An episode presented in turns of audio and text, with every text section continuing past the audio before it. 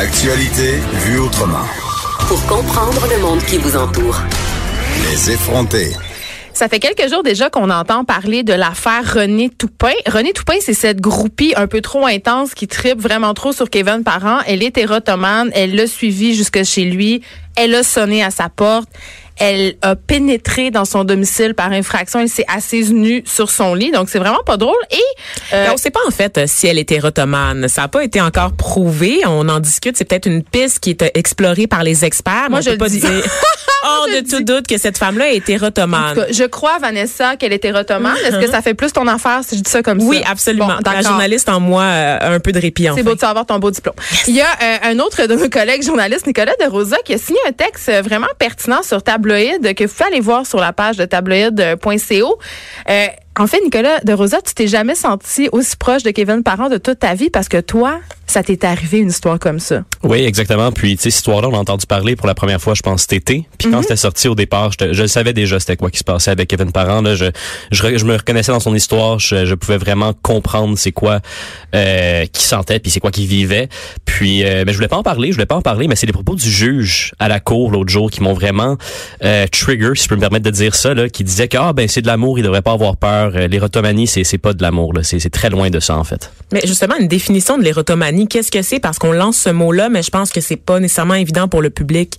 C'est ça, ben c'est en fait c'est un délire là, c'est un délire, euh, c'est carrément comme une psychose là. C'est vraiment un état mental où tu es convaincu.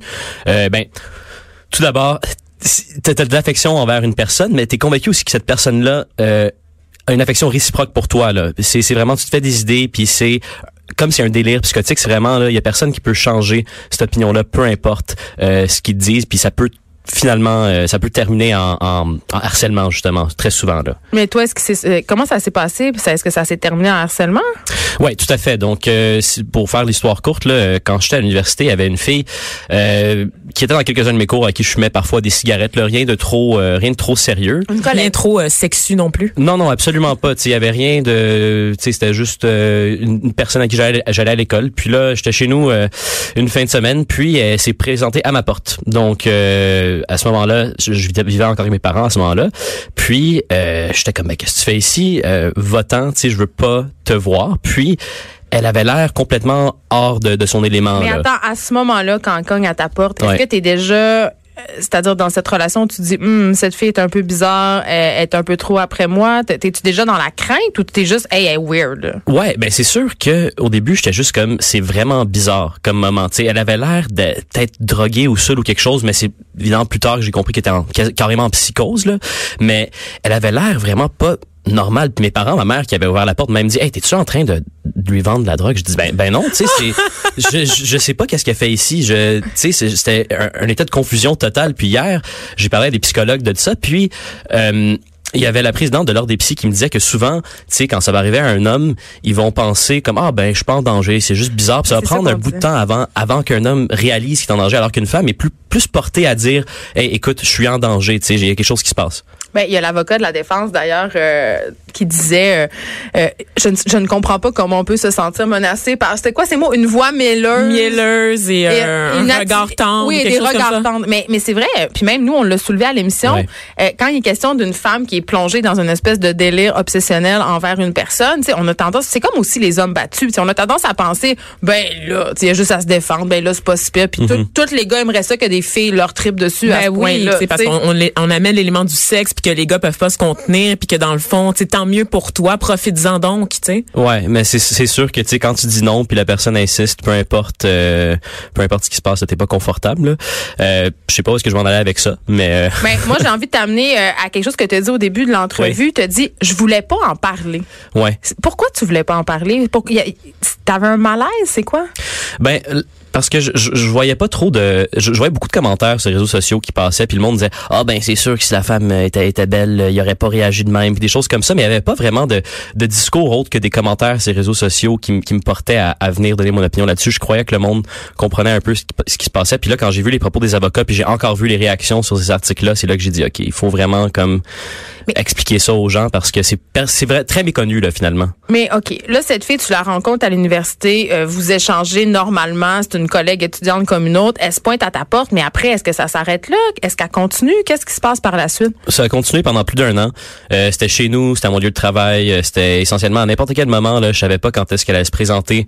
Euh, où est-ce que j'étais, puis demander de me parler. Au début, elle était, était quand même calme. C'était juste, tu sais, moi, moi, j'avertissais le monde comme, hey, regarde, cette fille-là me suit, je veux pas lui parler, fait que dis, dis de s'en aller. Puis, elle s'en allait jamais, en fait. Elle restait là, puis elle attendait. C'était comme ta Glenn Close. Exact. Puis, j'appelais, tu sais, à chaque fois, il fallait que j'appelle la police pour remplir un rapport, sachant que ça, ça arrivait, elle s'en allait. Puis, comme la police était jamais là en même temps, ben, ils pouvaient jamais comme l'arrêter, tu sais. Fait que ça a duré très très longtemps. là. Et je peux attester ton histoire, Nicolas, parce qu'on a tous les deux étudié en journalisme et j'ai des, des collègues qui sont allés à la même école que toi qui m'ont Ouais. parlé de cette histoire-là et qui voyaient cette fille-là en classe te fixer, qui, qui, qui ont été témoins, en fait, et qui avaient peur pour toi, qui m'ont dit que ça avait juste pas de bon sens, cette affaire-là, tu sais.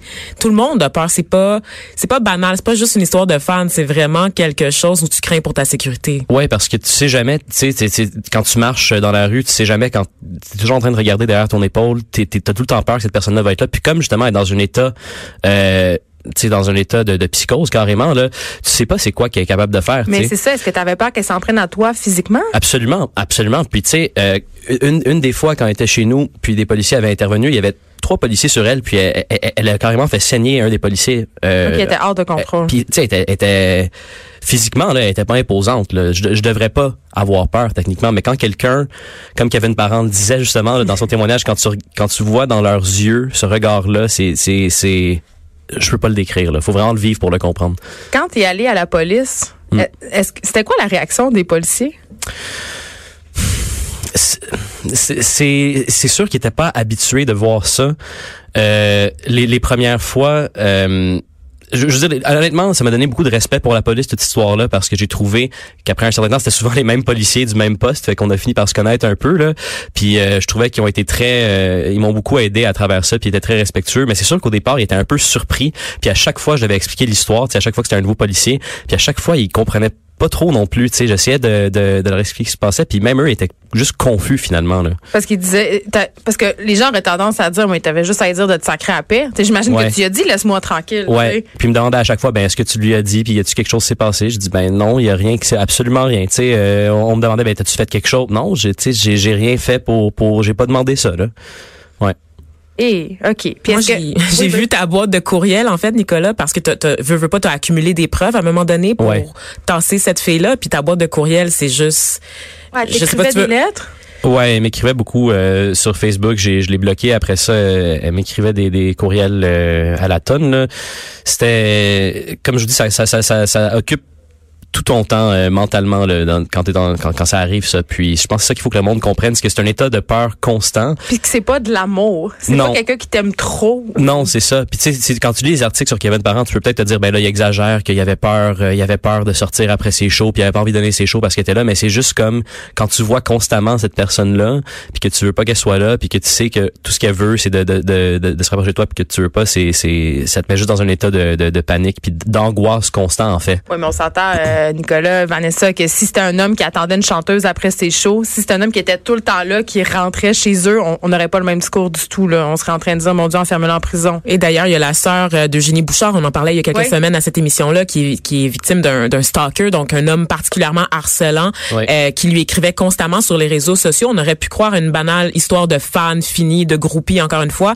Sauf que l'homme, à un moment donné, lui a écrit hey, oublie pas de ramener du lait en rentrant. Oui. Donc, il était convaincu qu'il était en couple avec cette jeune fille-là. Donc, il sortait de l'asile psychiatrique. C'est important de mentionner que il y a une différence entre être groupie puis être érotomane parce que quand t'es groupie, tu comprends que tu vas pas finir avec cette personne là. Mais les érotomanes, ils sont persuadés qu'ils sont en relation avec une personne. Tu sais, ils sont persuadés qu'ils partagent leur vie. Pas nécessairement. Ils Non? sont persuadés plutôt que euh, cette personne-là les aime. Puis, euh, ben c'est pas universel aussi, hein. C'est très comme c'est ça. des spectres. ouais. Mais, mais souvent c'est ça, ils vont être persuadés que cette personne les aime et puis qu'ils veulent cacher cet amour-là ou qu'ils vont ils veulent cacher aussi cette relation. Ça se peut qu'ils pensent qu'ils sont en relation aussi là, tout à fait là.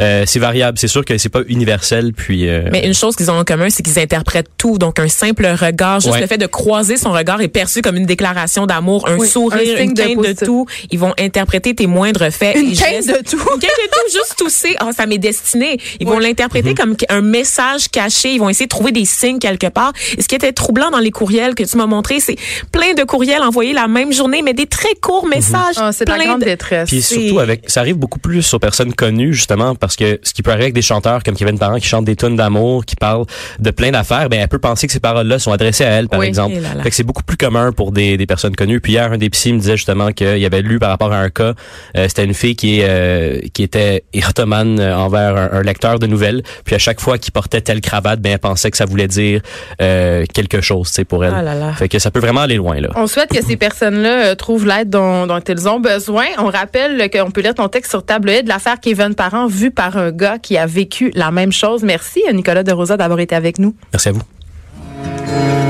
Je sais que tu veux que je te dise Y'a plus rien à faire, je suis viré à l'envers J'aimerais m'enfuir, mais j'en mets prise